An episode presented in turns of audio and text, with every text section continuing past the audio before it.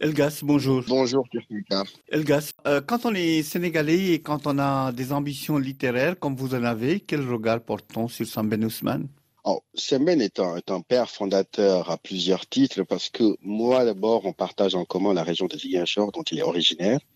Donc très vite on est euh, on est fasciné par à la fois son parcours parce qu'il est arrivé en France, il était, il était docker, il a travaillé dans la manutention avant de se convertir dans la littérature et vers la fin de sa vie euh, au cinéma. On le connaît beaucoup plus en tant que cinéaste. Et c'est un auteur euh, qui a exploré la société sénégalaise dans ses multiples recoins et qui a un regard à la fois très très mûr, mature, sérieux sur la question coloniale, mais aussi sur la question des sociétés africaines et de leur devenir. Puis l'André euh, porte une grande admiration pour le style classique, pour l'écriture, cette passion de la littérature. Oui, tout ça constitue en fait un phare, une sorte de sanctuaire pour les jeunes aspirants littérateurs au Sénégal. Au pays Mon Beau Peuple, paru en 1957, dans quelles circonstances vous avez découvert ce roman? Personnellement, je l'ai découvert assez tard, mais c'est vrai que le livre a déjà une notoriété au Sénégal. Déjà, quand on est à l'école, au lycée, le titre ne laisse pas indifférent. Il était un peu au programme, on en parlait.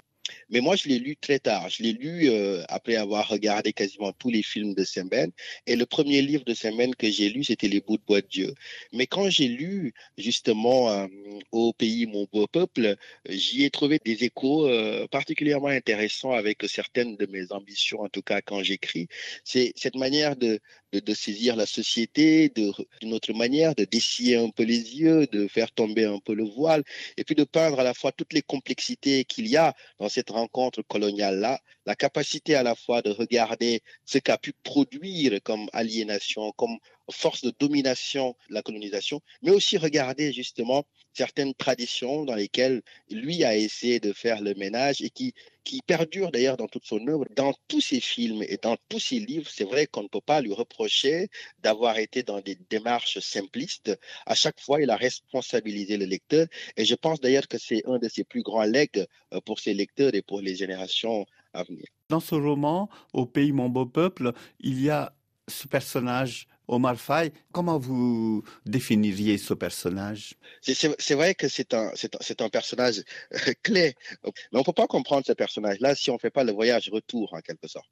Parce que, dans, au, pays, mon beau peuple, il y a cette démarche de rentrer au pays avec euh, une épouse euh, blanche, la plongée dans l'univers euh, familial, des ancêtres, des patriarches en quelque sorte, qui tiennent à la tradition, et puis des jeunes qui ont regardé autre chose, qui essaient un peu de la contester parfois. Mais je pense que les conflits sont naturels. Ce ne sont pas des conflits en quelque sorte que le roman fait émerger, c'est des conflits qui existent dans la société. Toute l'intelligence maintenant littéraire ou romanesque, c'est d'arriver à les capter. On a beaucoup dit pour les écrivains de cette époque, et en particulier pour Sam Ben Ousmane, un romancier engagé. Quel est le sens de cet engagement? Semben avait des urgences. Semben était un ours mal léché. Il, était, il était bougon, il était bagarreur. Son cinéma et sa littérature ont cette étoffe politique-là. Mais moi, je pense que tout acte de création et tout acte d'écriture est un engagement ou un désengagement, ce qui revient justement à tenir un discours politique ou un silence politique.